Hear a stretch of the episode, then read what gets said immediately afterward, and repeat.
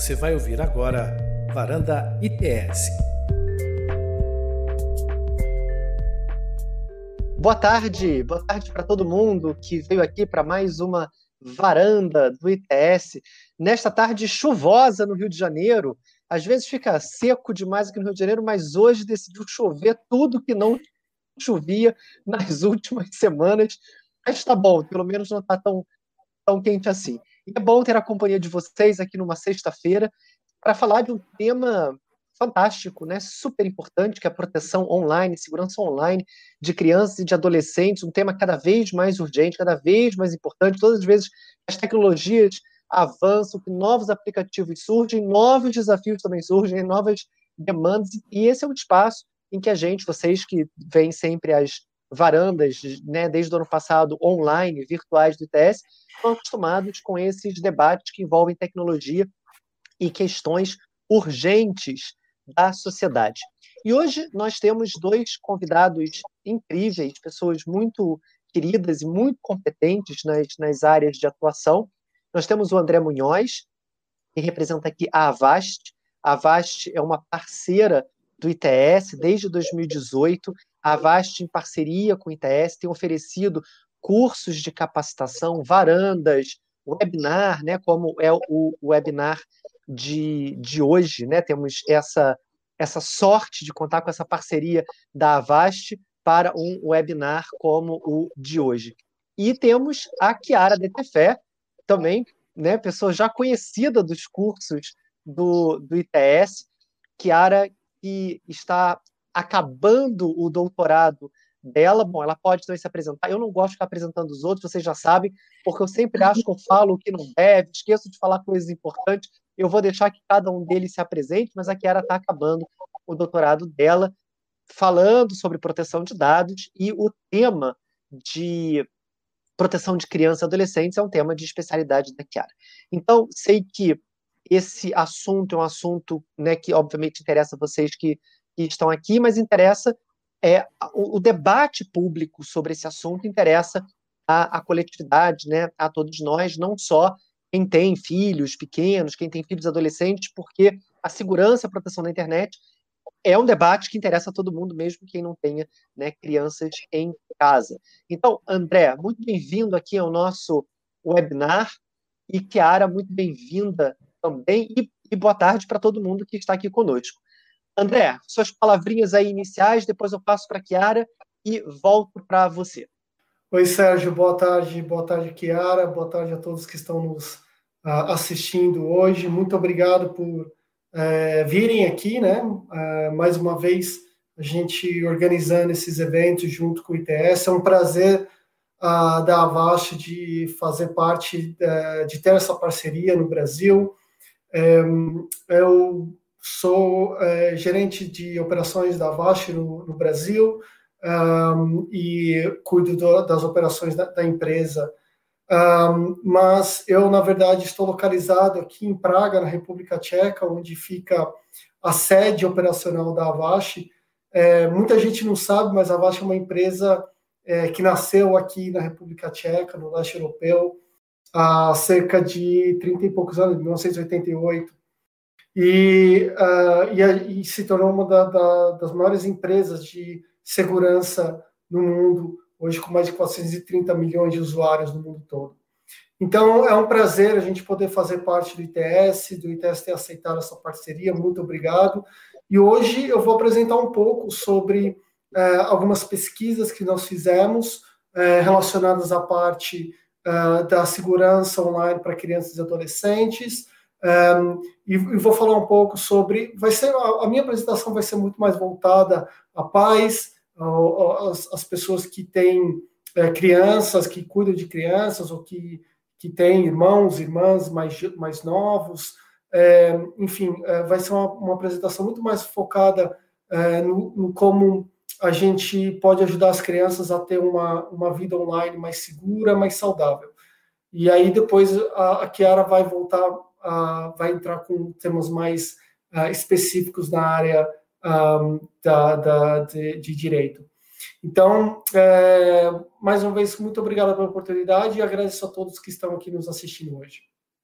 obrigado, André, aí pela sua apresentação. É muito importante a gente ter alguém que trabalha é, diretamente com a técnica, né, para nos explicar um pouco de segurança online para crianças e para adolescentes. Kiara, suas palavras iniciais antes da gente começar mesmo as apresentações deste webinar. Bem, boa tarde a todos. É um prazer enorme participar desse webinar com o Sérgio, com o André, enfim, são pessoas muito qualificadas, né, nessa questão relativa à proteção de dados. O André é muito na questão técnica, né, vendo uma posição de um player de tecnologia. O Sérgio é um grande estudioso em direito e tecnologia, então estou muito honrada com o convite. É, na minha exposição, eu pretendo trazer algumas questões jurídicas sobre a proteção de crianças e adolescentes na rede, mas sem usar, claro, um juridiquês excessivo, e para isso vou pegar algumas situações concretas, né, como a exposição de menores na rede, a questão dos brinquedos conectados, a questão do uso de redes sociais por menores de idade. Então a ideia, né, é pegar os principais temas que envolvem crianças e adolescentes na rede e trazer alguns pontos jurídicos né, para que tanto as crianças quanto os adolescentes e também os adultos consigam entender né, os primeiros passos para a proteção desses sujeitos. Então, eu vou também trazer algumas questões da Lei Geral de Proteção de Dados, vou comentar algumas normas importantes, porque qualquer situação lesiva qualquer situação que coloque em risco crianças e adolescentes na internet vai ter uma sanção jurídica né, vai ter também um impacto no mundo jurídico. Então é interessante, né, ter algumas noções básicas como se proteger, tanto no que tange a questões técnicas, quanto também no que concerne a questões jurídicas. Então esse vai ser o principal ponto da minha fala. E mais uma vez estou muito honrada com esse convite em participar. Enfim, eu sei que a apresentação do André vai ser incrível. Já conversamos um pouco, né? Nós já alinhamos sobre as principais questões que íamos falar, então realmente estou muito ansiosa. Todos nós, Kiara, todos nós, e eu duplamente ansioso por ouvir vocês dois. Bom, pessoal, nessa feitas essas, essas, a, a, essa abertura em que vocês conhecem um pouco mais do André, um pouco mais da Chiara, para aqueles que ainda não conhecem os dois, nós vamos passar para as apresentações. O André vai ter mais ou menos meia hora para fazer a apresentação dele, depois nós passamos para a Chiara, que também vai ter mais ou menos meia hora. Se vocês tiverem dúvidas e comentários, eu estou aqui atento aos comentários de vocês, podem escrever no, no YouTube, que na, na medida em que seja possível, né, eu passo as perguntas e a gente compartilha aqui das dúvidas e dos comentários de vocês. Então, vamos começar agora nosso webinar né, propriamente dito, com a apresentação do André. Muito obrigado, uh, Sérgio, e também muito obrigado, Chiara, pelas palavras. Também certamente estamos todos aqui aguardando a sua apresentação, com certeza será muito, muito interessante. Bom, é, hoje é, o tema principal, então, é, da nossa apresentação hoje, do, do, tema hoje, é sobre uh, crianças e adolescentes online.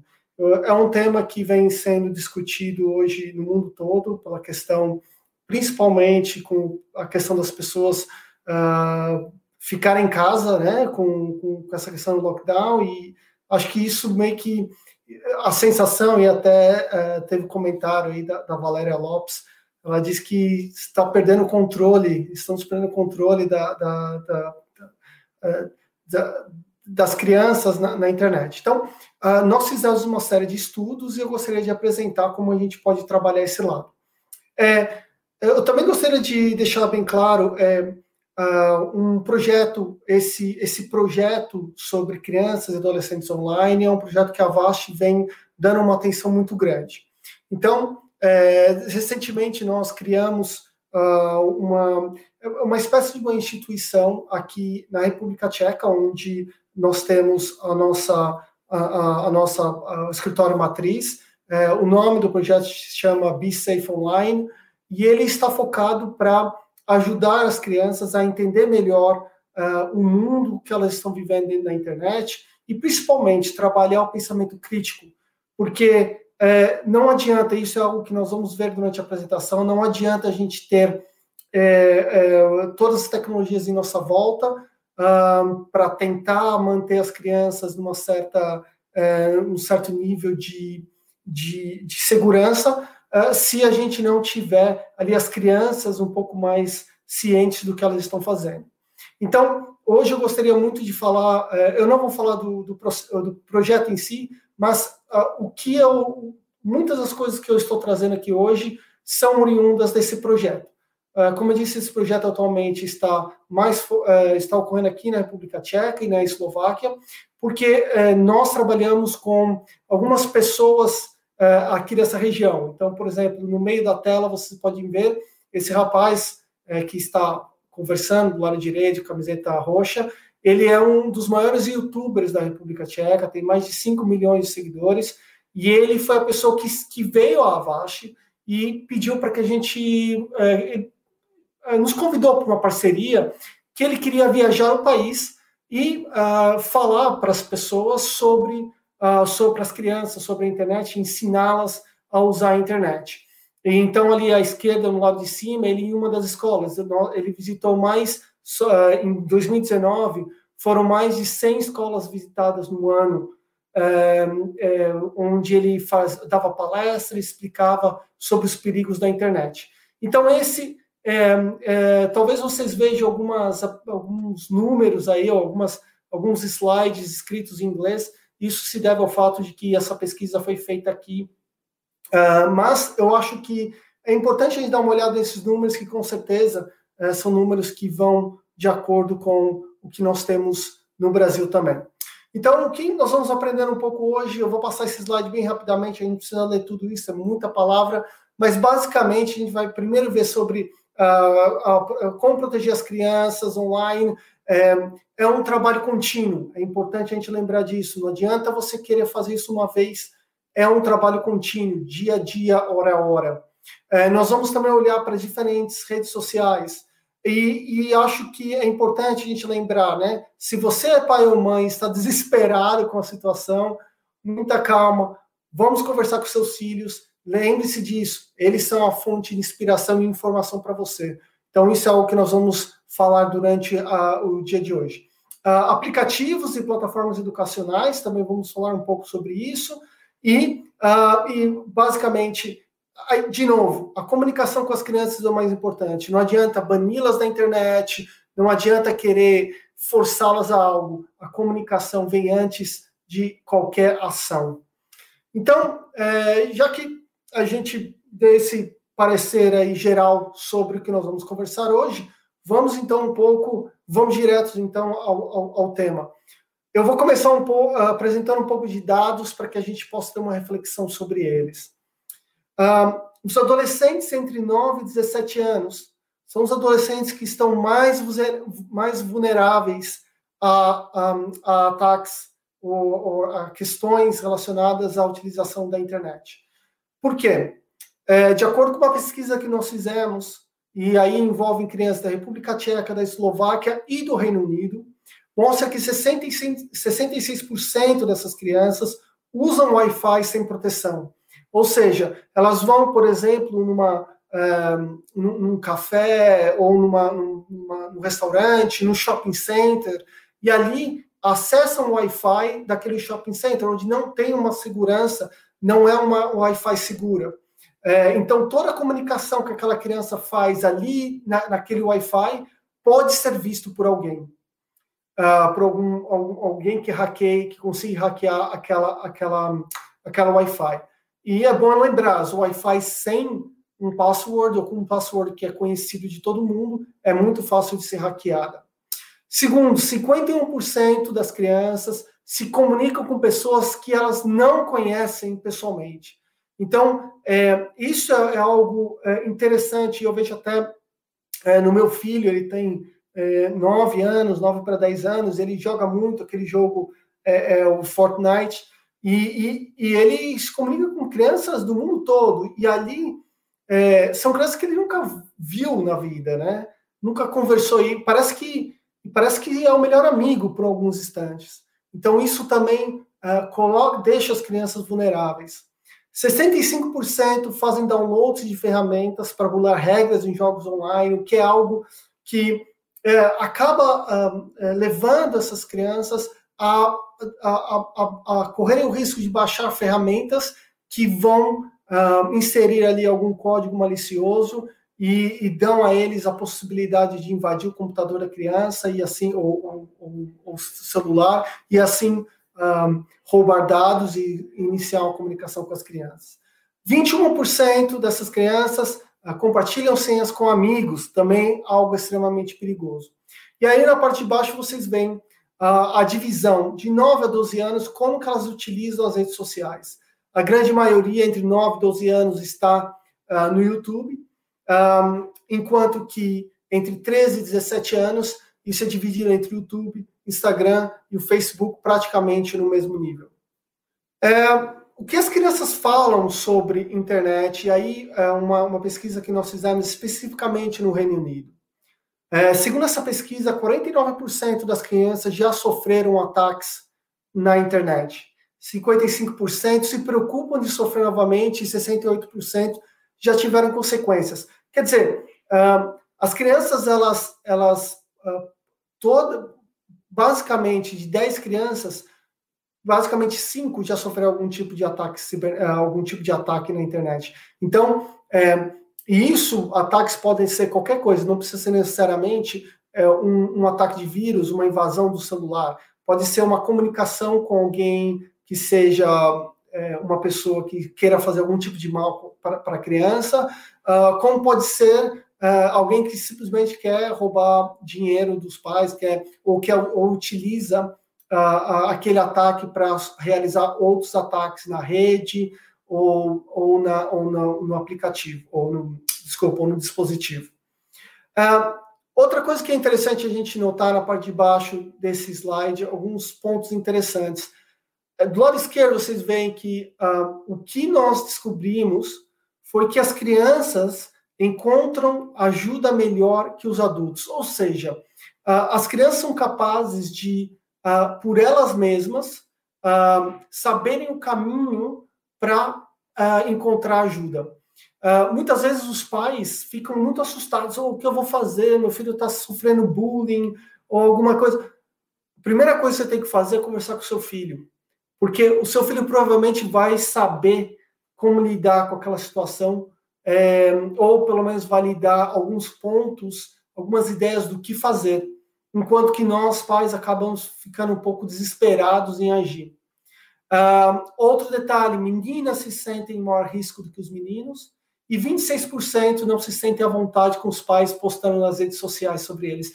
Isso é interessante, né? E é um tema que eu e a Kiara uh, coincidentemente, uh, quisemos abordar, que é a questão do sharing team, né? E eu vou falar sobre isso nos próximos slides, mas basicamente, um, ah, nós estamos falando de, de, de, que as crianças não. não é, é muito importante a gente lembrar disso. Quando você está postando alguma coisa na internet, é, você está postando uma imagem de uma outra pessoa. É, e seja o seu filho, seja quem for, é importante você conversar com aquela pessoa e saber, pô, posso, publicar, posso publicar essa sua foto assim? Como essa pessoa se sentirá, né? É, e as crianças, no geral, elas não se sentem muito bem com os pais publicando coisas sobre eles na internet. Um, e aí, então, vamos falar um pouco sobre o sharing, né? Uh, essas imagens aqui são um pouco grotescas, mas eu escolhi pelo seguinte: é, às vezes a gente não imagina como uma imagem que às vezes é apenas uma brincadeira, é uma imagem uh, que você está mostrando como o seu filho é bonitinho, bonitinha, né? e no geral você está dando margem para que aquilo vire um bullying na escola, para que aquilo vire uma, uma forma do, de algum hacker descobrir os, o cotidiano dos seus filhos ou mesmo seu. Então, imagine você como adulto tendo alguém publicando esse tipo de foto sua, você chorando dessa forma, babando, com uma chupeta na boca, como você se sentiria? Pois é dessa forma que seus filhos se sentem quando uh, você publica fotos sobre eles. Um, e aí nós conversamos com as crianças, fomos lá e perguntamos para eles, bom, como que as coisas têm que ser, o, o, o, que você acha que funcionaria, o que, o que você o que, uh, o que os pais devem fazer para te ajudar? E aí, aqui são algumas, algumas, algumas crianças, o que algumas crianças disseram, né? No primeiro diz, eu fui educado na escola, mas não de uma maneira muito efetiva, pois parece que estão nos insultando, ou pior, pensam que somos idiotas ao navegar na internet. Pois é, é isso que muitos dos filhos pensam dos pais. Eles se sentem que uh, os pais os tratam como se eles fossem idiotas, né? Uh, e, aí os filhos, esse próprio, essa própria criança isso me faz, isso faz com que eu me distancie dessa educação. E a escola e os professores parecem não entender isso. Então, assim, é importante também o papel da escola é, nesse processo. A escola precisa entender que as crianças é, precisam saber como lidar na internet e não simplesmente dizer assim, olha, a internet é perigosa, não acesse. Não é dessa forma que as coisas vão funcionar. E aí, o lado certo, como lidar com a situação. Então, aqui são alguns comentários das crianças que nós é, é, conversamos. Então, disse é, menos dizer o que fazer e mais situações de vida real, ou seja, ele, as crianças não querem que os pais fiquem dizendo o que tem que ser feito. É, o, o, o, que nós identificamos é que é muito mais saudável, é, muito mais educativo é, os pais explicarem, baseado em situações de vida real, o que pode acontecer. E hoje, até pelo fato da internet, né, é importante lembrar disso, a internet em si uh, dá oportunidades para você descobrir uh, uh, ou, pegar informações, um, pegar exemplos do que já aconte aconteceu e passar isso para os seus próprios filhos. E aí também fala um caso de uma, uma criança né, que diz, minha irmã me ensinou a usar a internet de forma mais segura. É, isso daí é muito interessante, porque às vezes não, é, não são só os pais que podem um, uh, trabalhar esse lado, uh, também pense em volta, a família como um todo, como, como a sua família também pode ajudar. Não, não, não coloque tudo, todo esse fardo nas suas costas, pais. Pensem que uh, tem mais gente na família, mais gente para compartilhar esses ensinamentos. Bom, e aí é, passando, vendo, tendo essa noção de que é, nós temos que nos comunicar com as crianças, conversar com elas e entender como elas, um, como elas vivem no dia a dia, eu gostaria de mostrar para vocês uh, como que a gente pode garantir a segurança de contas online, uh, não só das crianças, mas também de nós próprios. Então, a segurança de acesso a contas online, vamos começar pelo básico. uma senha forte e uma verificação em duas etapas seria um caminho ideal. É, eu acho que é, é um pouco complicado para a gente é, pensar como que a gente vai trabalhar isso tudo, né? As senhas são extremamente complexas. Aí eu estou dando dois exemplos de como a senha deveria ser, uma senha longa, com números, caracteres especiais, com letras maiúsculas e minúsculas. Um, e aí as pessoas falam, bom, mas como é que eu vou lembrar todas as senhas? É, hoje em dia já existem é, aplicativos que, que ajudam o gerenciamento de senha, então procurem por, por esses aplicativos e utilizem, muito importante. Uma outra forma é a verificação em duas etapas. Eu tenho aqui um videozinho, esse, esse vídeo foi feito pela Júlia. A Júlia ela é, é uma das líderes, uma das, das, das, pessoas que iniciou todo o projeto do Be Safe Online aqui na Vast, um, e ela, e ela é uma das coordenadoras do projeto. E ela fez um videozinho aqui do próprio celular dela de como é, fazer a verificação em duas etapas.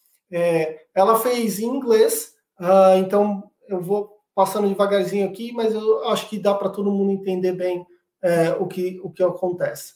Então, o primeiro processo aqui é a pessoa ir uh, e clicar na parte de configurações uh, do, do, do, celular. A partir daí, você teria aqui dentro a privacidade, ou, desculpa, segurança, uh, e aí vocês veem aqui nessa, bem aqui no quarto, o quarto ícone aqui, o, o verificação em duas etapas, você clica ali e aí ele vai pedir vai perguntar se você quer uh, adicionar isso, criar esse, esse, um, essa verificação em duas etapas, e aí ele vai dizer, bom, você já tem algum aplicativo de verificação em duas etapas ou não? Uh, se você não tem, a gente vai checar e vai te recomendar um para você baixar. Então aí você vai lá, escolhe essa parte de cima, então será escolhido, e aí ele então faz o download desse, desse aplicativo, e aí está. Então você tem, nesse caso, é o Google Authenticator, né? E aí ele então já sugere para adicionar um token com um nome específico. Você aceita, e aí então é criado esse número. Esse número, 499-961, na verdade, a Júlia ela tem duas contas. Ela tem no Facebook e ela tem também no Instagram. É, esse número ele vai mudar a cada 30 segundos. Então, aqui do lado você vê o tempo se esgotando. E aí, quando ele se esgota, ele começa um novo número aleatório. Então, aí o que você vai fazer? Você vai pegar esse número, certo? Vai copiar o número e vai entrar lá no Instagram, onde vai estar lá para você colocar o número. Colocou o número e aí você adiciona o, a autenticação em dois fatores. Né? E aí eles te dão alguns números de backup, código de backup, em caso você perca o seu celular ou perca, esqueça o, uh, esqueça o acesso alguma forma, ele tem aqui uma forma de, de, de fazer um backup. Aí você guarda isso com você e aí você vai conseguir então manter a segurança.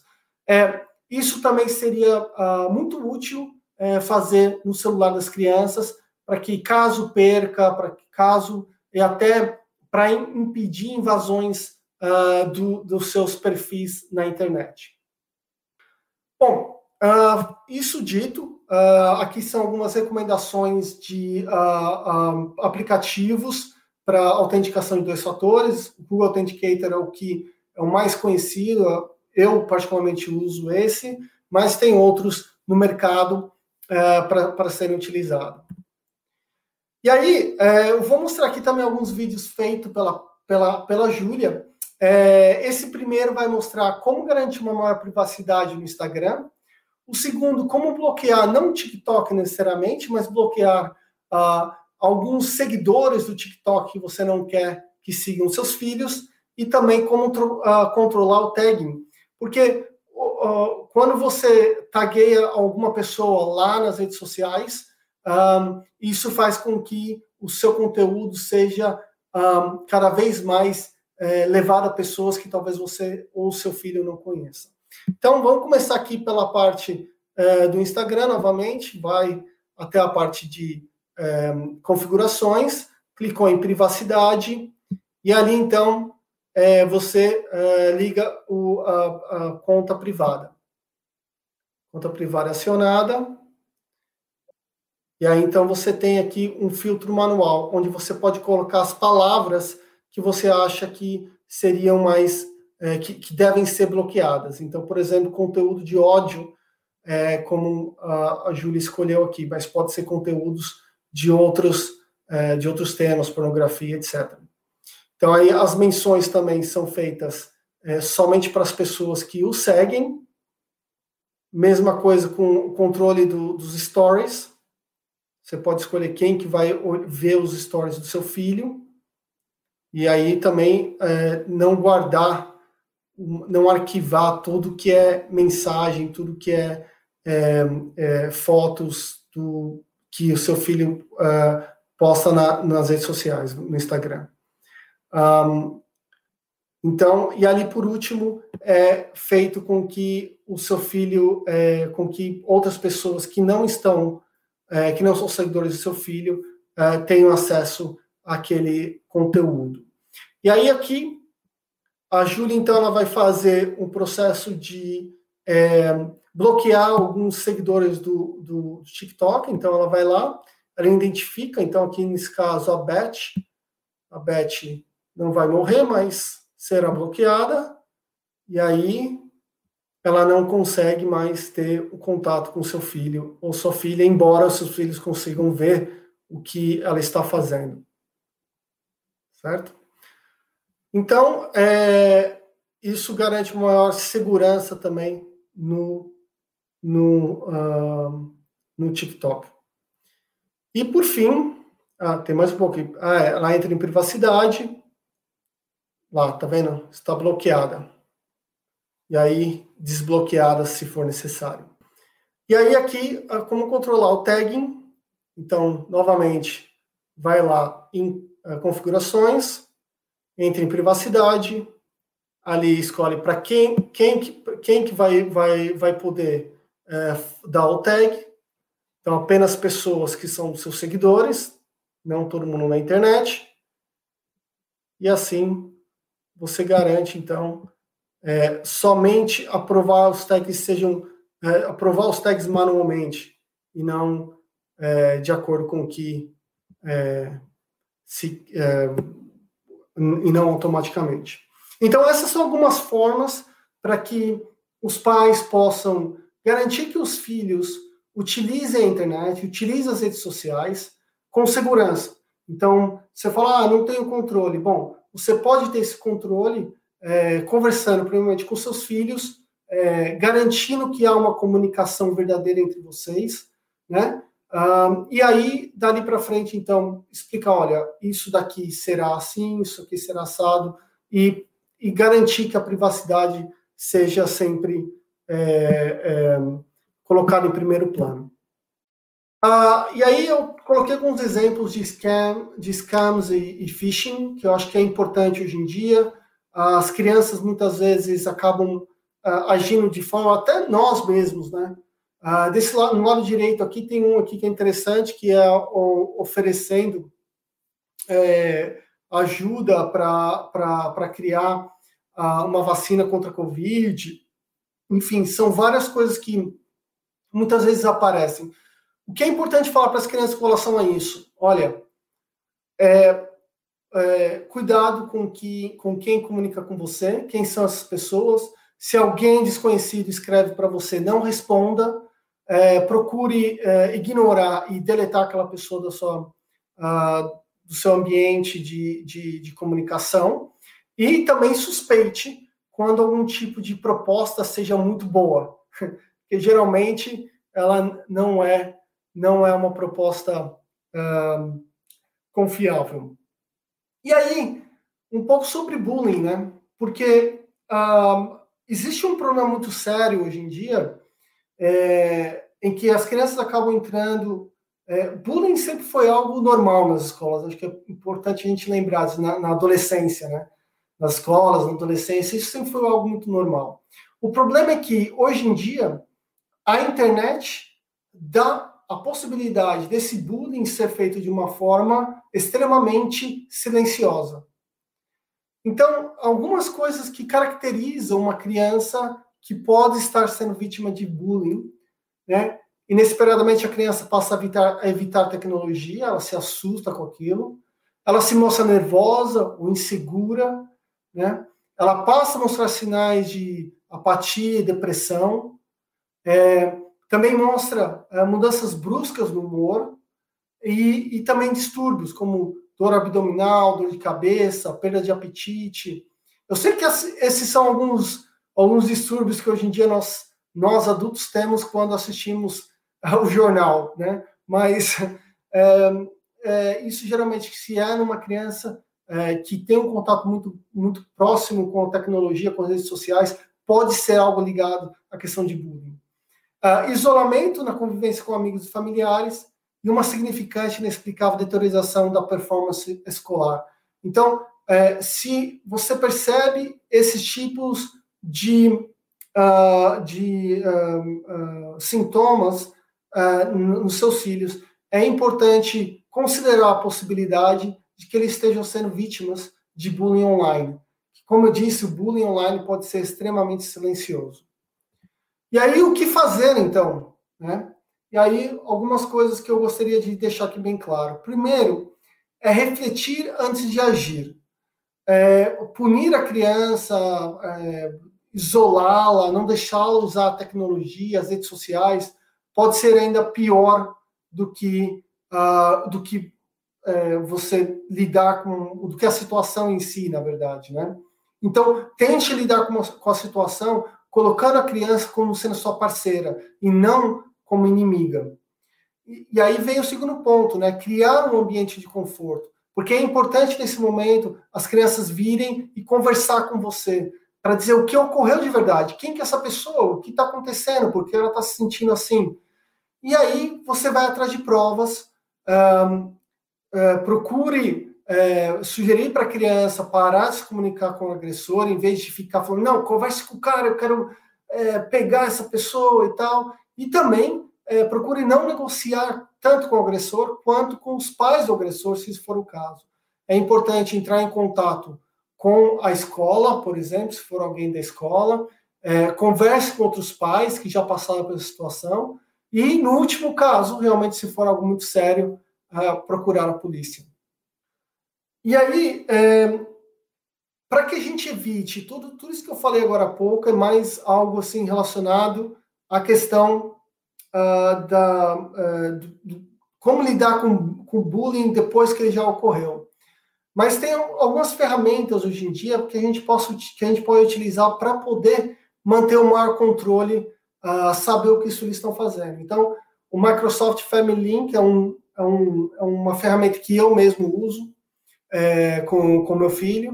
Uh, ele monitora o tempo de uso de cada conteúdo, ele gerencia o quanto é, não no caso do meu filho, obviamente, com 9 anos, ainda não, é, gerencia quanto dinheiro o seu filho gasta, um, controla o conteúdo online e gerencia acesso a apps e games. E é muito interessante, é, porque você pode, você consegue ver onde seu filho está, a localização dele, etc.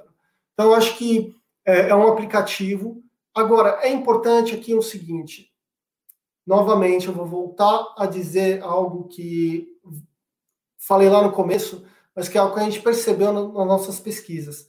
A comunicação com os filhos é, para garantir é, que eles irão te dizer a verdade e que eles vão te confiar em você é muito importante.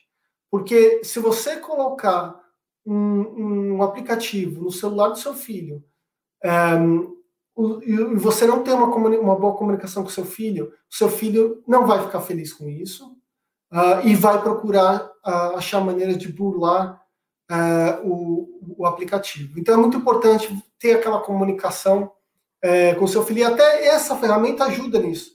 Por exemplo, um, eu coloco meu filho eh, o celular dele a partir das 8 da noite até as 8 horas da manhã, todo dia, ele fica. Eh, meu filho não consegue acessar o telefone, a não ser para fazer ligações uh, de emergência.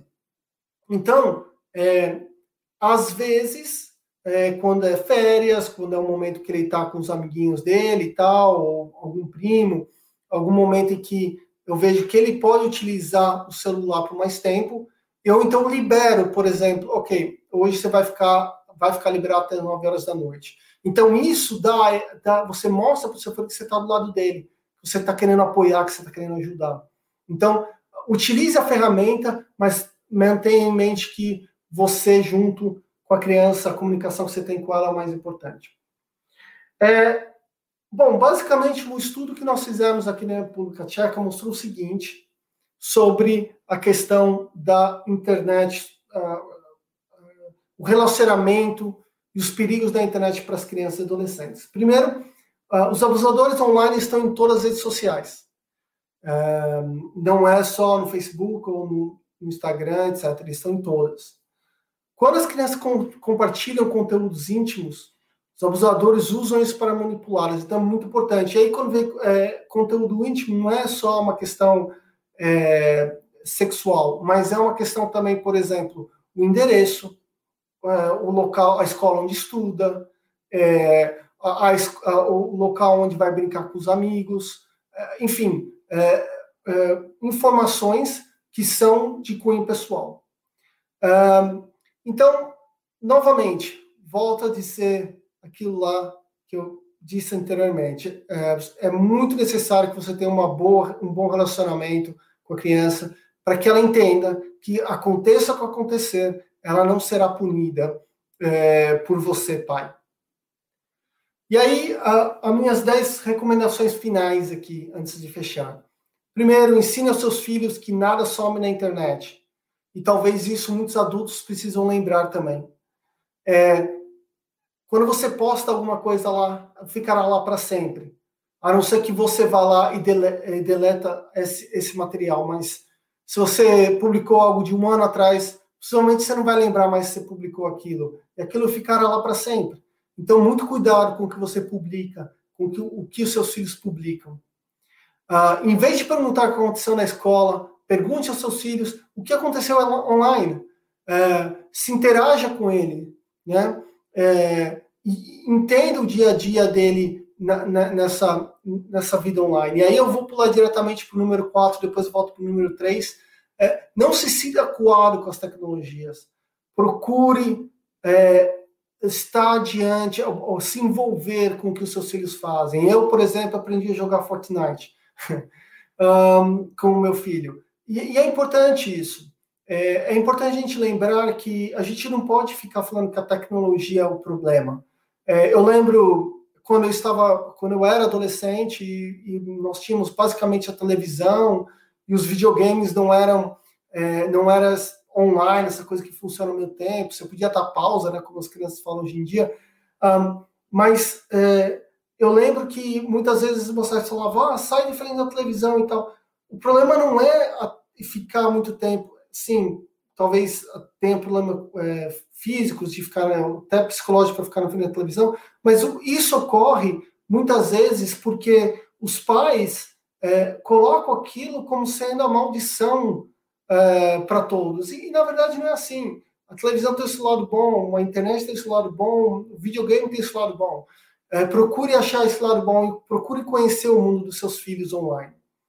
É, incluindo isso, siga seus filhos na internet, siga o que eles seguem na internet.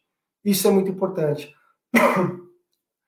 um, e um, é, ponto 6, se você não entende alguma tecnologia, acho que é muito interessante isso.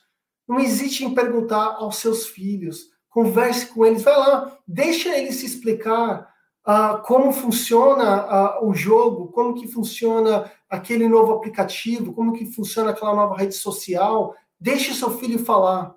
Né? E com relação ao comportamento online, dê um exemplo, porque muitas vezes nós pais, aí eu, eu às vezes me pego nisso, a gente fica tanto tempo ali olhando o celular, entrando em site, lendo coisa e tal, que a gente não percebe que a gente está dando um exemplo errado para os filhos. Tem hora para jogar, tem hora de fazer as coisas. Então, dê o exemplo, você como adulto. Uh, respeite a privacidade, a privacidade dos seus filhos. Então, novamente, sharing, que é algo que daqui a pouco a, a Kiara vai falar em mais profundidade, é algo que uh, não abuse disso. Né? Se você vai publicar alguma coisa do seu filho, converse com ele, entenda, será que pode fazer isso ou não? Uh, e a confiança é muito essencial. E aí eu volto lá para o ponto 3, né? Uh, use tecnologias de controle parental, entretanto, não se esqueça que elas nunca substituirão a comunicação com seus filhos. Né? Então, o, o, utilize o Google, o Google Family Link, mas lembre-se, a sua comunicação com seu filho é mais importante do que aquilo. Porque se seu filho disser para você que alguém o conectou, que pediu alguma coisa maliciosa, é, ele vai estar tá confiando em você e você tem que, é, então, lidar com isso de uma forma adulta para não deixar o seu filho é, em uma situação de perigo. E, por fim, observe seus filhos, é, para ter certeza que não há nada de errado acontecendo com eles, que eles estão tendo uma vida saudável uh, na internet. É importante ver sinais de apatia, sinais de estresse, sinais de, de, de ansiosidade, é, frutos da utilização da internet de maneira errada. Então, é, eu chego aqui uh, ao fim da apresentação. Acho que eu ultrapassei um pouco o tempo, né, Sérgio? Eu peço desculpas aí a Kiara por ter ido um pouco longe demais aqui. Sem problema nenhum, André. Foi um prazer ouvir você. Foi excelente, como sempre. Eu, eu gosto muito dessa sua abordagem é, final, né, em que você fala da importância de da família ter essa proximidade com, com as crianças e adolescentes. Eu queria é, dar, dar um testemunho aqui. Né? Eu não tenho filhos, mas eu, eu, eu sou filho, né? E, e, tive duas avós maravilhosas, e uma das minhas avós, que era a mãe da minha mãe, né? minha avó morreu tem seis anos, mas ela era uma avó que eu, desde eu criança, era muito interessada nas coisas que eu fazia. Eu acho que tem a ver com isso que você está falando. Ela era muito, ela, ela é interessada pelos filmes que eu via, pelos livros que eu lia. Ela sentava para conversar comigo e eu adquiri uma enorme confiança na minha avó ao longo da minha vida e até a minha vida adulta. Eu também tenho confiança nos meus pais, mas né, os pais estão sempre ocupados em serem pais, né? E a minha avó era avó, né? Então ela tinha mais tempo mesmo para estar comigo, para se preocupar com as minhas coisas. E eu acho que você toca nesse ponto é importantíssimo, que é da criação de elos de confiança, né, de laços de confiança com os mais velhos, com os pais, ou com o irmão mais velho, ou com a, com a avó, com a tia, né, com as pessoas que são mais velhos, que estão próximos e que podem é, olhar né, por, por aquela criança, por aquele adolescente. Vou passar a palavra para a Chiara, mas tem uma pergunta que eu preciso fazer agora para você, André, que várias pessoas fizeram. Esse estudo que vocês conduziram na VAST está disponível em algum lugar? É acessível? Não, esses estudos foram feitos é, para o projeto. Um, lá no site do, do BeSafe Online tem mais detalhes, uh, mas é, é, basicamente é como foi um, um, do projeto em si. É, a gente acaba, uh, na verdade, assim, esse projeto não é, não é, um projeto que a gente faz como divulgação é, da marca ou algo nesse sentido. É realmente para a gente poder entender melhor um, como as crianças utilizam a internet, também para desenvolvimento de produtos internos, etc. Mas é, no site da. É, acho que tem um dos meus slides que fala sobre isso, é o site. É, desculpa, vou voltar aqui lá no começo. Não tem é, problema. Que, que Se você quiser, a gente disponibiliza o, o link. É, depois, é, acho que seria. Ah, aqui, é, tá aqui, né? É, é bitsafeonline.com. Uh, uh, vocês vão. Ou aqui, avast.com. É, talvez esteja até em tcheco. Mas, enfim, é, entre em contato comigo, eu depois é, dou um jeito de disponibilizar esses, esses estudos. Fico muito feliz de saber que as pessoas estão interessadas nisso. Várias pessoas estão interessadas, André. Foram vários os pedidos aqui para você disponibilizar o material que você tiver, porque de fato, né, é um material mesmo muito muito interessante. O que você tiver para mandar para a gente, André, que, que, possa, obviamente, ser mandado, você já manda que a gente encaminha para as tá pessoas. Tá bom? Tranquilo, tá bom. Bom, André, obrigado. Vamos passar agora para a Chiara. Chiara, brigadíssimo mais uma vez pela apresentação. Com você. Boa tarde a todos. Todos me veem e me escutam bem? Então, é um prazer enorme, mais uma vez, né, ter essa conversa com o André, com o Sérgio.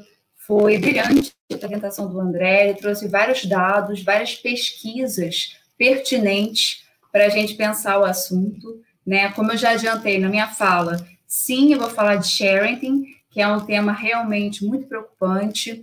Vou também trazer alguns dispositivos legais que são pertinentes para a proteção das crianças e dos adolescentes, como eu já falei também, né? Uma lesão ou uma situação de ameaça ao menor vai ter uma sanção jurídica. Não é porque aconteceu no ambiente online, né, que não vai ter uma punição adequada, não vai ter uma proteção adequada ao menor. É muito importante sempre, né, esclarecer isso aos pais, aos responsáveis, aos professores. Temos uma série de normas, né, tanto em âmbito civil quanto em âmbito penal, para proteger os menores. E lembrando que crianças e adolescentes têm uma proteção preferencial, né? Eles têm uma proteção integral no nosso direito. Então, são sujeitos que, desde o início, né, vão ter uma proteção diferenciada, uma proteção ampliada. Eu tenho uma pequena apresentação de slides que eu quero compartilhar com vocês. Pronto.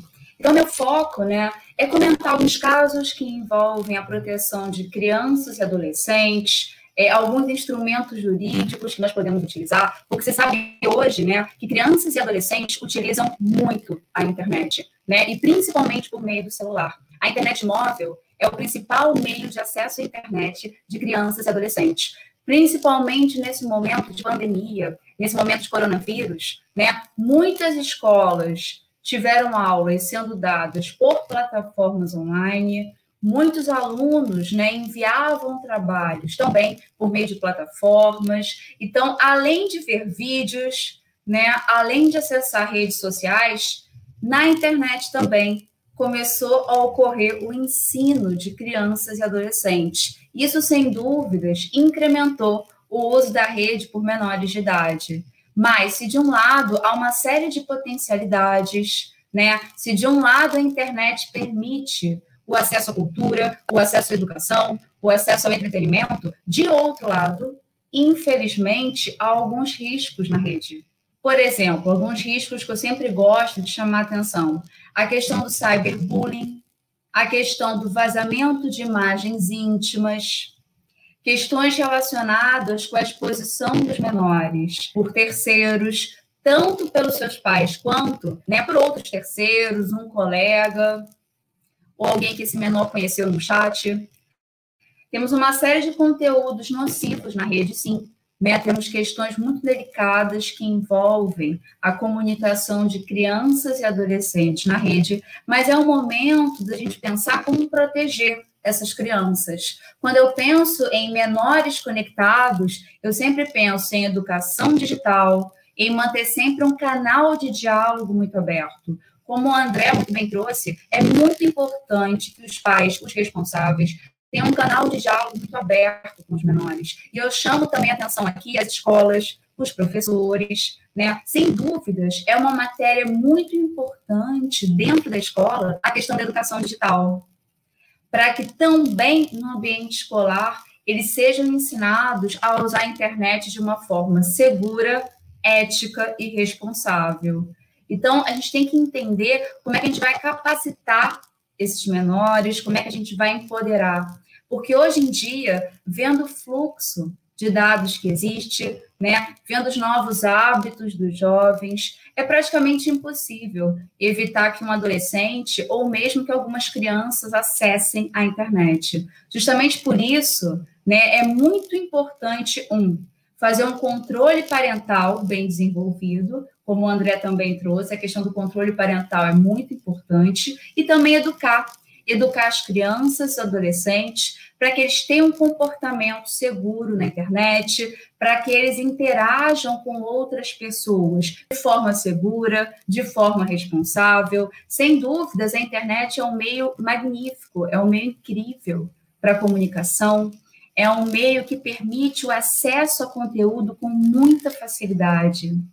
Porém, né, como se sabe, há pessoas na rede que visam colocar os menores em risco, né, que visam conhecer menores para praticar ilícitos, que visam estimular que os menores se automutilem, se suicidem. Infelizmente, esse é um cenário que sim existe. Cabe então né, aos pais, aos responsáveis, aos professores empoderarem esses menores, respeitando sempre um espaço de liberdade que esses menores vão ter na rede, eu também considero pessoalmente algo importante, você respeitar alguns campos de autonomia do seu filho, mas sempre, né, observando o que ele acessa, conhecendo o conteúdo que ele acessa, como o André trouxe, né? Ele comentou o seguinte: siga os canais que seu filho segue.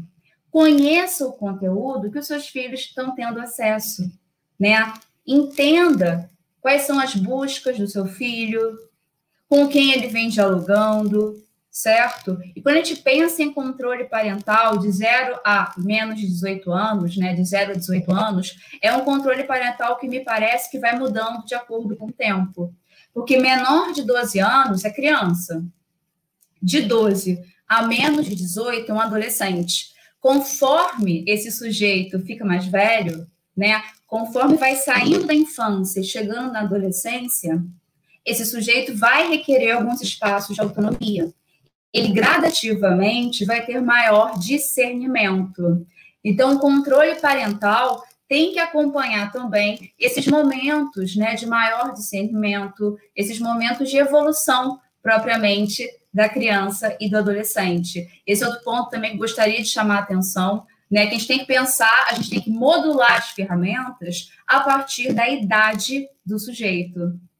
Por exemplo, nas redes sociais, TikTok, Instagram, Facebook, né? Cada vez mais os jovens, as crianças, os adolescentes vêm usando redes sociais. Esse é um fato, né? A gente não pode negar.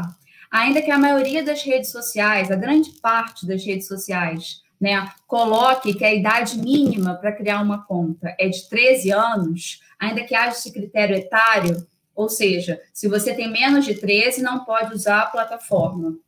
Mesmo que isso exista, nós sabemos que na prática, muitas pessoas com menos de 13 anos mentem a idade para usar esses aplicativos. Mais uma vez, durante a quarentena, né, virou uma febre, virou uma febre as dancinhas, né, é, postar stories, comentar o dia a dia, que ficou muito em casa, certo? Mas a gente tem que entender como é que vai ser o uso dessas ferramentas tecnológicas pelos menores. Vai ter um acompanhamento dos pais?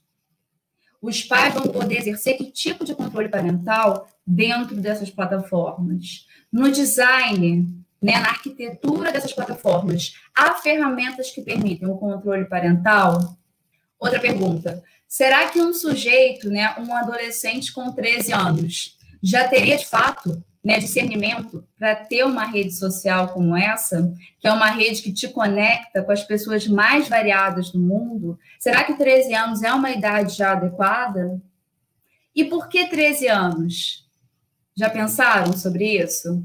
A maioria das redes sociais usa né, como regra padrão uma norma norte-americana, que é o COPA, que coloca que menor de 13 anos é criança. Então, para os Estados Unidos, o menor de 13 é criança, de 13 em diante é adolescente. Então, esses termos de uso usam o paradigma etário norte-americano. Aqui no Brasil, isso em certa medida funciona, porque a partir de 12, pela nossa legislação, já temos um adolescente. Mas vale sempre questionar: será que ele já tem discernimento para entender os riscos dentro dessa plataforma? Porque é o incapaz. Até os 18 anos, né, eu tenho um incapaz que precisa ou de representação ou de assistência dos pais ou responsáveis. Então, é um ponto que sempre chama a minha atenção. As contratações que são feitas nesse ambiente, a publicidade que é dirigida para menores nesse ambiente. Há vários pontos né, que temos que observar com muita atenção. O sharing né, vem acontecendo bastante, que é o hábito dos pais ou responsáveis de postar uma série de informações na internet sobre os seus filhos menores. Tem pais, por exemplo, né, que criam um perfil do filho, mas é o pai ou a mãe que está gerindo. Só que o conteúdo ali inserido é do menor. Cada vez mais, né, os pais vêm fazendo stories, vêm postando conteúdos que envolvem seus filhos muito pequenos. Até mesmo o nascituro, aquele que nem nasceu ainda, né, já vem sendo exposto. Quem nunca viu, por exemplo, né, uma foto, uma imagem de uma ultrassonografia do bebezinho ainda na barriga da mãe? Desde aquele momento, né, em que a criança está na barriga da mãe, começa a exposição, muitas vezes. Os pais começam já a postar exames, a postar como vai ser o quarto do filho ou da filha. Então, esse rastro digital, né? Esse rastro digital do menor começa muito cedo. Além do sharing, né? A própria questão da coleta de dados de menores também vem começando muito cedo. Quando você divulga uma informação sobre o seu filho, sobre o menor, quando você posta um conteúdo né, sobre esse menor, você está divulgando dados sobre ele. Você está divulgando informações sobre ele. E esse rastro é então alargado, né, é ampliado. Tem aplicativos hoje para gestante usar. E a gestante, então, vai usar o aplicativo né, em que ela vai inserir questões do próprio nascituro, mais uma vez. Tudo isso para mostrar que esse rastro, às vezes, começa na barriga da minha mãe, né? Vai até aquele momento em que é uma criança, depois vai até o adolescente, chega na vida adulta.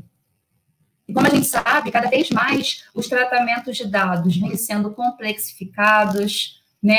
Vêm sendo criados perfis inteligência artificial, big data, tudo isso trata em massa informações. E agora eu tenho informações desde quando esse sujeito era criança, adolescente, até a vida adulta. Por meio dessas plataformas, né, tem como entender os gostos, as preferências, as amizades, a orientação sexual, a renda. Então, várias informações muito pessoais e até mesmo sensíveis, né, vêm sendo inseridas em plataformas digitais, tanto pelo próprio menor ou pelos seus responsáveis. Né? Muitas plataformas também tratam esses conteúdos para inferir novas informações. Então, é necessário um cuidado, né? Um cuidado que parta tanto por parte das crianças e dos adolescentes, mas também dos pais.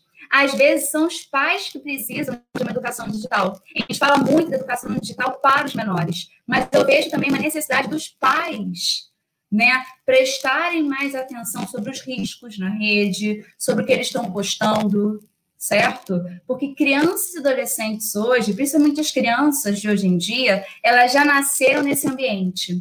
Elas já nasceram nesse ambiente hiperconectado, mas os nossos pais não. Então, muitas vezes, eles desconhecem quais são as principais mídias sociais, desconhecem né, as formas de uso, os novos riscos. Então, essa educação digital tem que ser muito ampla, tem que abarcar pais, professores, os menores, e lembrando sempre né, que os pais e responsáveis, eles têm um dever legal de zelar por esses menores, de cuidar, então, um dever legal que o responsável exerça um controle parental, que ele analise o conteúdo e as pessoas com quem esse menor está se relacionando, né? Eu trouxe aqui algumas referências bibliográficas muito interessantes para a gente pensar essas novas questões. Por exemplo, o livro da Stacy Stenberg, que ela fala sobre sharing, é bem interessante, eu gosto muito desse material da Stacy. Temos também um guia da Autoridade do Reino Unido de Proteção de Dados, que é o Age Appropriate Design. Esse guia ele vai falar muito sobre questões de arquitetura das tecnologias, como as tecnologias, dentro de uma lógica de privacy by design, podem ser desenvolvidas de forma a protegerem as crianças e adolescentes. Hoje em dia, né, cada vez mais os menores interagem com dispositivos conectados, com brinquedos conectados, com bonecas conectadas, né? Tudo vem se conectando. O brinquedo, a geladeira, o carro, o relógio, a televisão, tudo vem sendo conectado à rede. Há um tráfego de dados muito amplo, mas as perguntas que ficam é: qual é a política de privacidade dessas plataformas? Há uma política diferenciada quando envolvem dados de menores? O design, a arquitetura dessas tecnologias, né? Quando esse serviço é concebido, ele já parte de um pressuposto que tem que ter parâmetros claros de proteção de dados?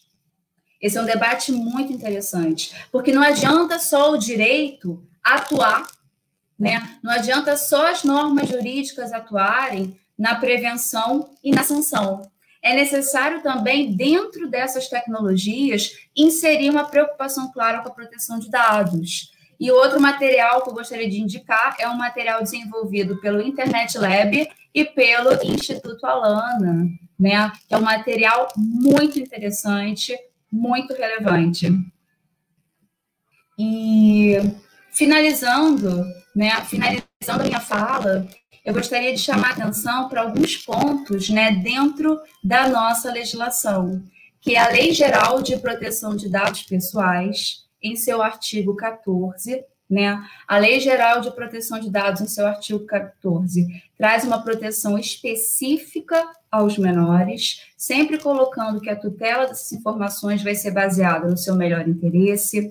Temos também um marco civil da internet, que vai tratar principalmente na remoção de conteúdo lesivo. Então, se alguém postar um conteúdo lesivo sobre o menor, esse conteúdo será removido.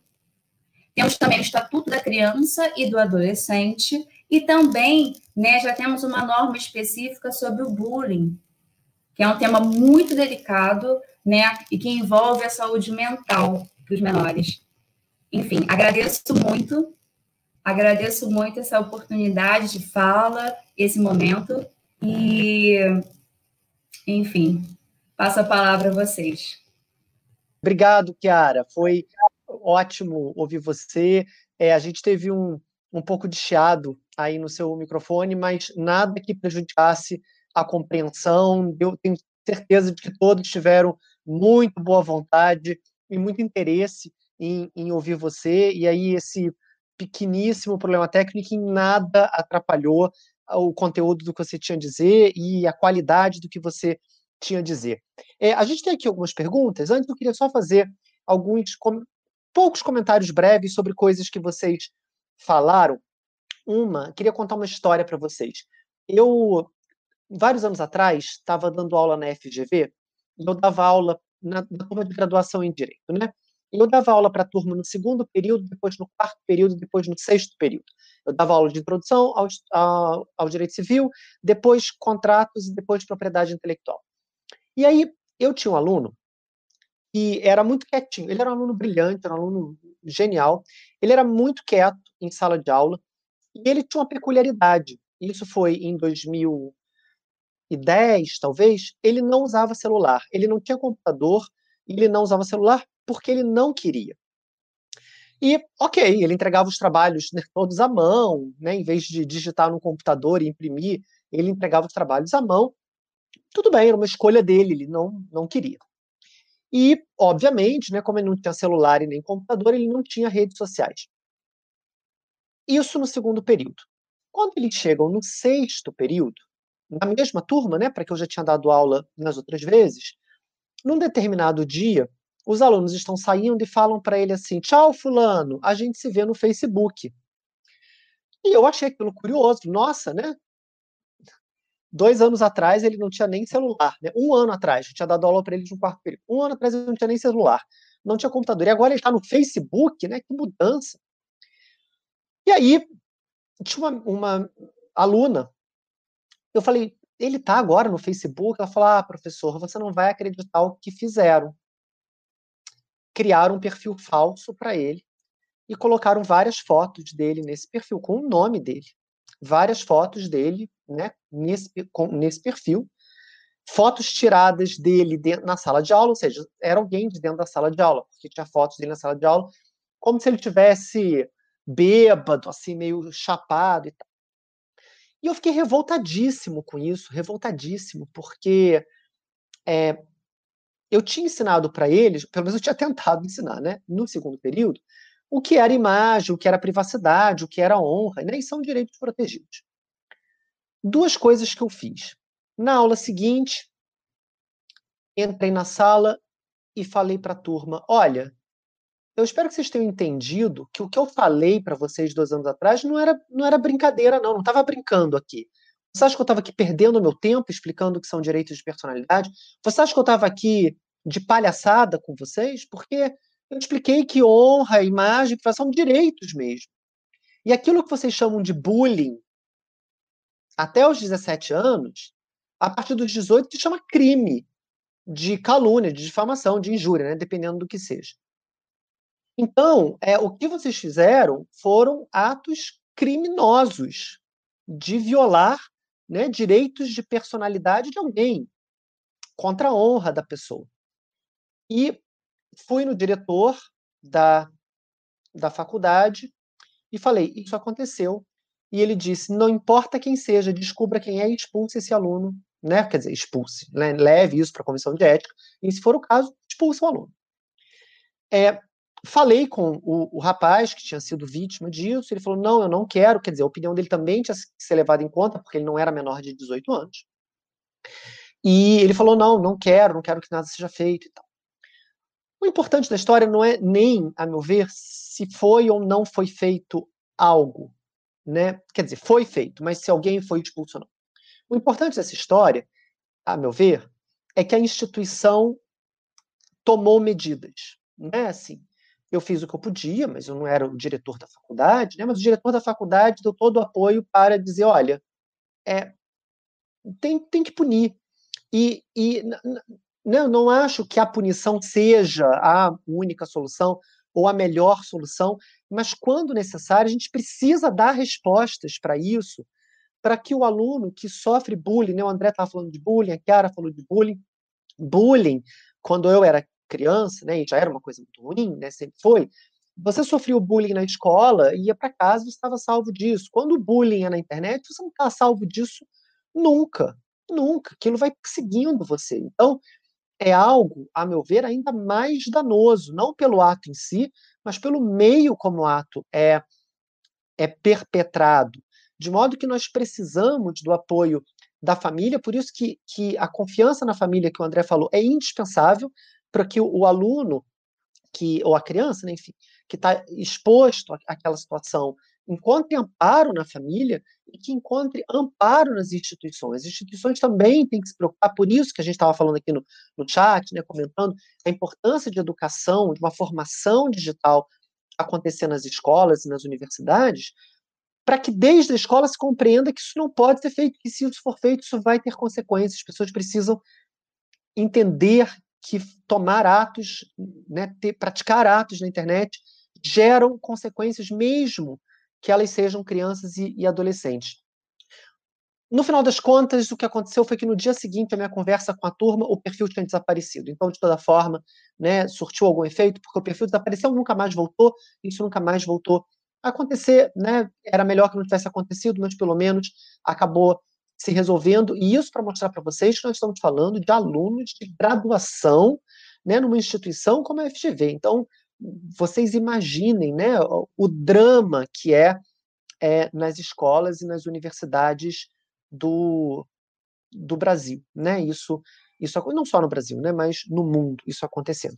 Bom, isso era um depoimento que eu tinha para falar para vocês, e o outro muito mais breve, só de dizer que eu já vi gente assim, é, tirando foto do filho, filho adolescente, e postando na internet, já vi isso acontecer. Pessoas que eu conheço. Ah, tirei foto da minha filha adolescente, ela não gosta que eu tire, então tirei escondido e publiquei no meu perfil. Sabe? Então, é um absurdo, é um absurdo fazer isso contra a vontade, não estou nem, nem, nem falando de uma criança de três anos, né, que não entende direito o que está acontecendo, estou falando de um adolescente, né, isso é um absurdo você não respeitar a vontade né, do seu filho ou da sua filha. E aí, duas ou três perguntas para vocês, para voltar.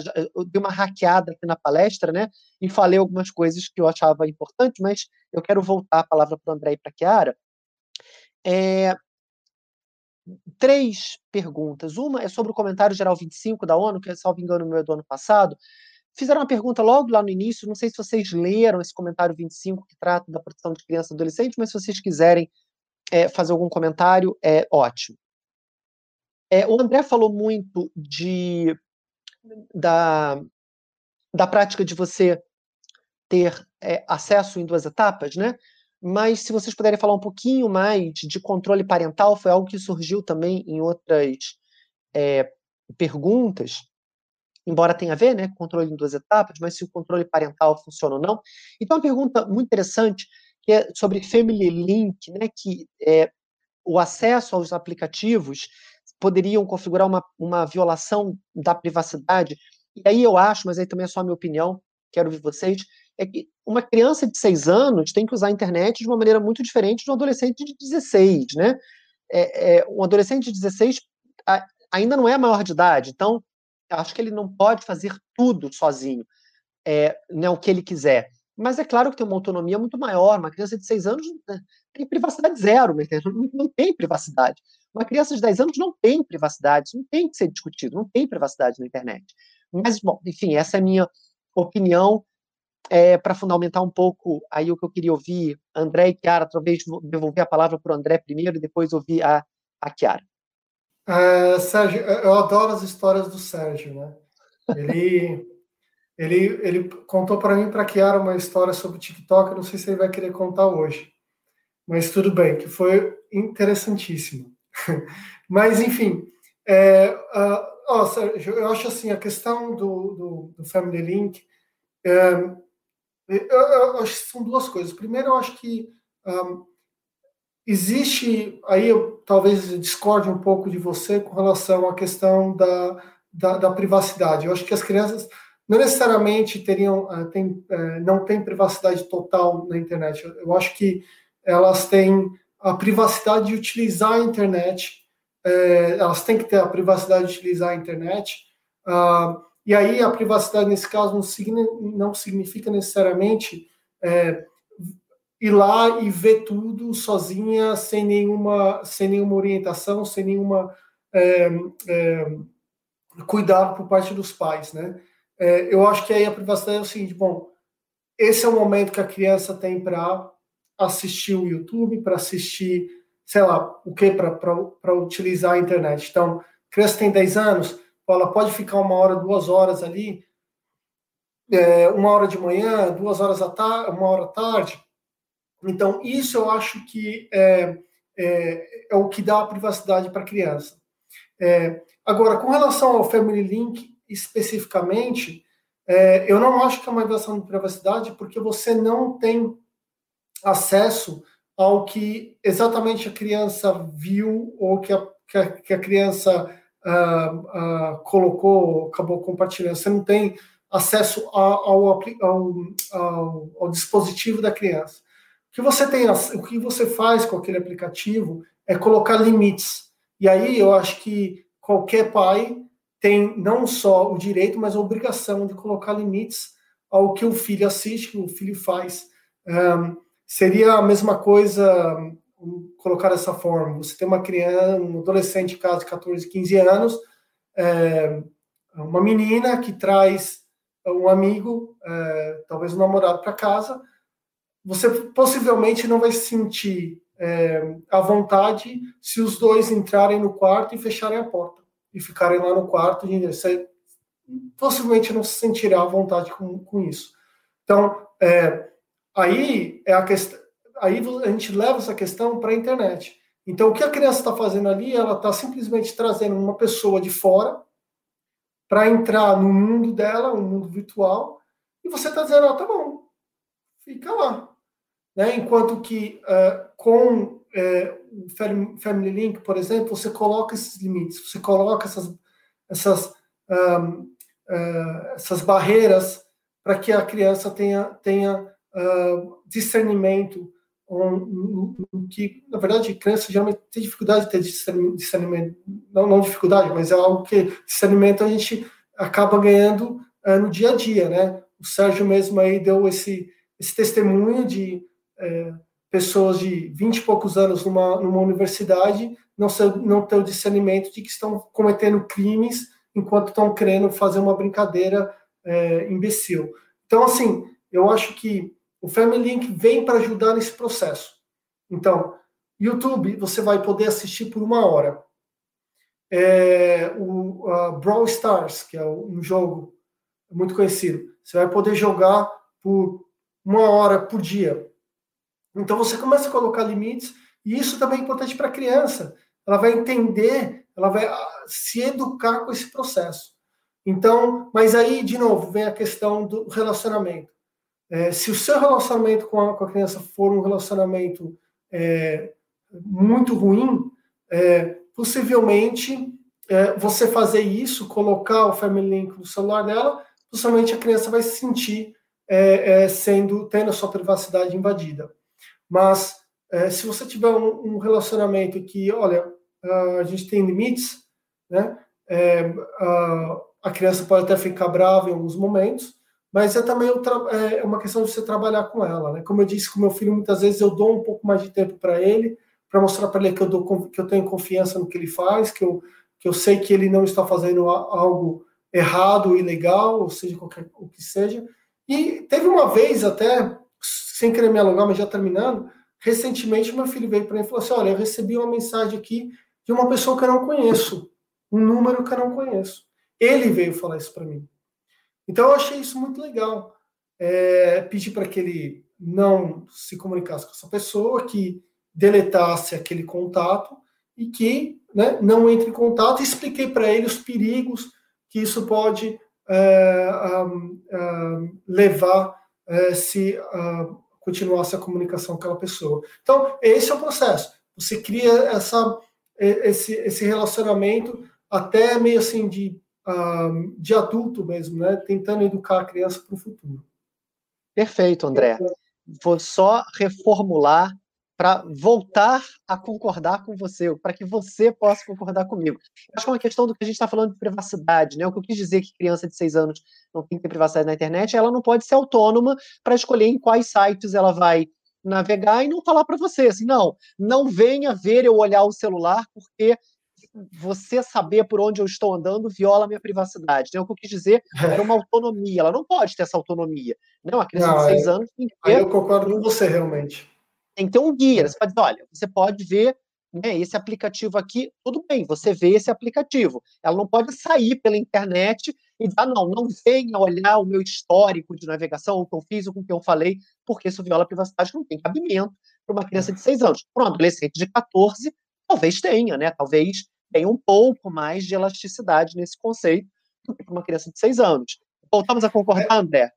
Sim, e eu acho que é importante isso, eu acho que é um, é, um, é claro que eu falei na minha apresentação, é um processo. É. Uh, isso não vai acabar nunca.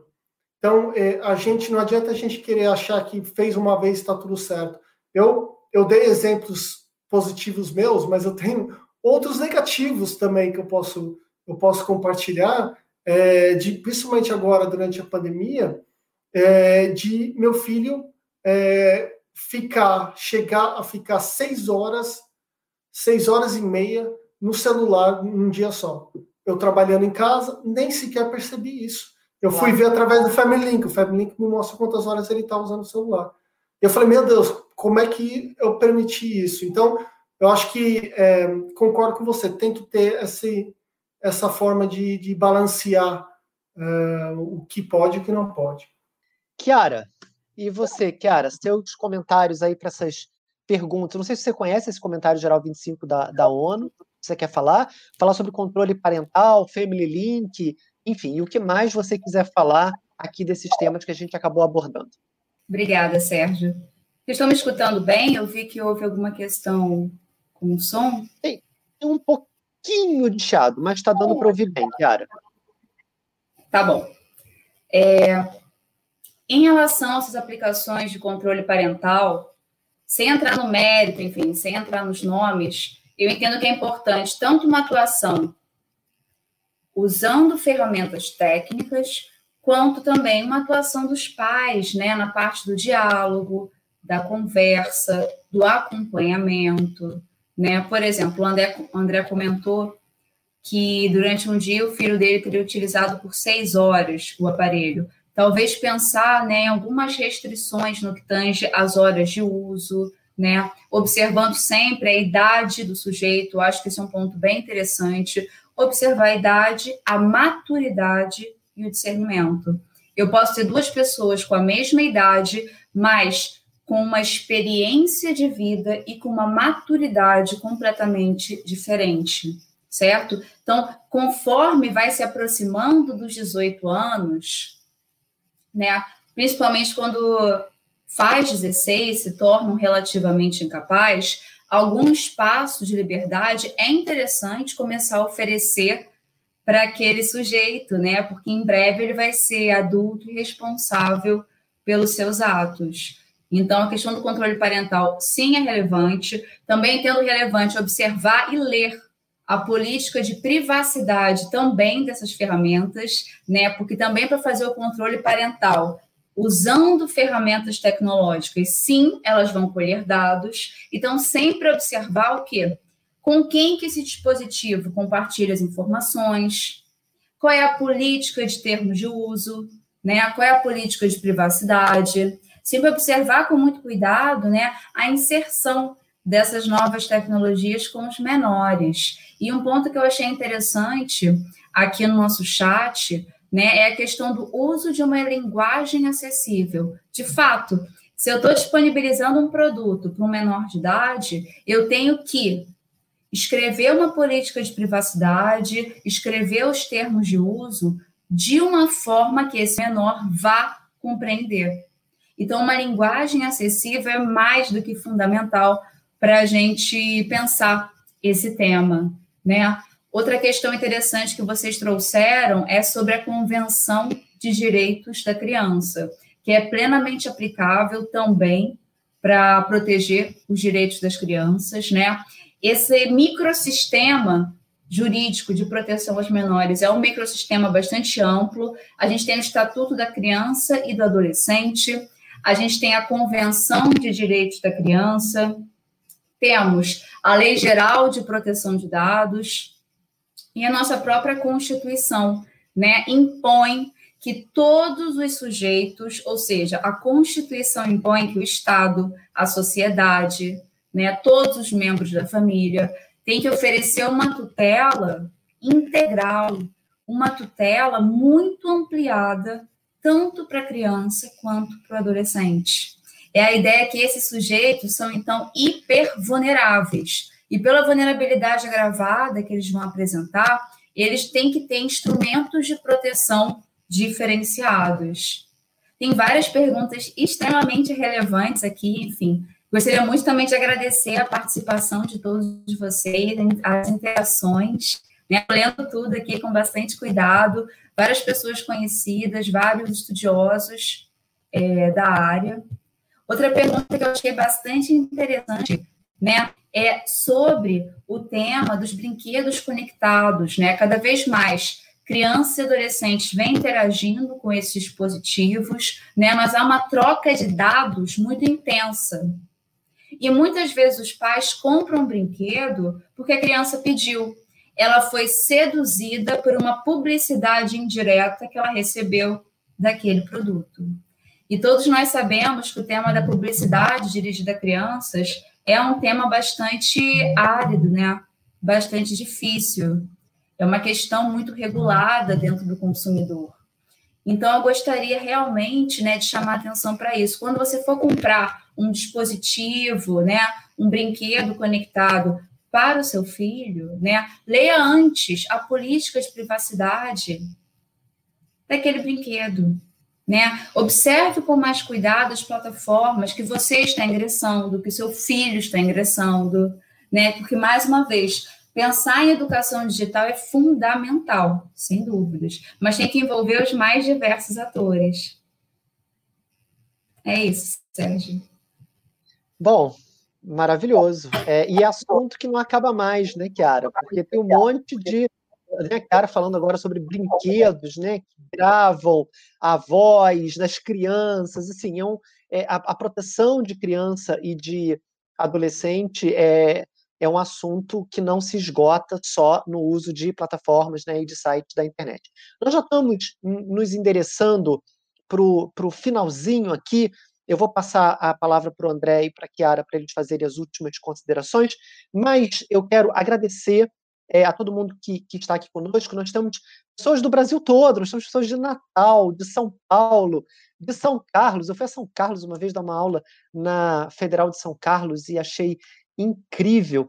E é muito bom a gente poder estar junto aqui com pessoas de todos os lugares do Brasil para discutir esse tema. Vou passar para André e para Chiara. No finalzinho, eu dou aqui meus dois ou três recados sobre a VAST, sobre TS, sobre tem varanda na semana que vem, então queria deixar meus recados aí para o final. Mas, André, a gente já passou aqui de uma hora e meia.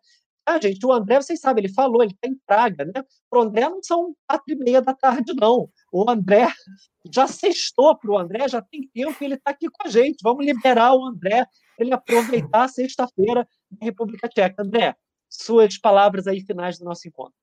Ah, Sérgio, muito obrigado mais uma vez. É, é um prazer enorme. É, gostaria de agradecer, é, em nome da Avast, todo esse, é, esse trabalho que nós estamos fazendo juntos.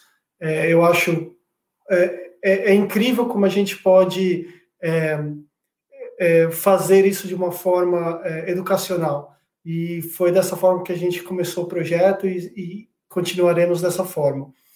É, e assim, com relação ao tema de hoje, que uh, as pessoas, principalmente pais, é, tenham em mente que é, não é algo para se desesperar, mas sim algo para é, aumentar a sua conexão com seus filhos.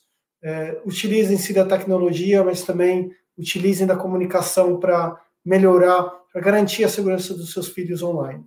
É, teve uma pergunta aqui de alguém ah, sobre ah, é, o Tiago, se a Vast oferece programa de estágio na área de segurança. É, bom, na verdade, como eu disse, a Vast, o, o escritório central é aqui na República Tcheca, se viesse para cá, a gente poderia conversar, mas de qualquer forma, é, é, entre em contato comigo no LinkedIn ou em algum lugar, é, se você tiver algum projeto, alguma coisa ligada à segurança, a gente pode ouvir, podemos conversar sobre isso, como que a gente pode fazer algo juntos. E também um, um, último comentário sobre tudo isso, esse projeto que nós temos dentro da Avast, chamado Be Safe Online, é, é um projeto que nós queremos expandir para outros lugares do mundo, estamos iniciando um projeto de expansão é, para é, o Reino Unido e para os Estados Unidos nos próximos é, meses, e eu tenho intenção também de levar ao Brasil.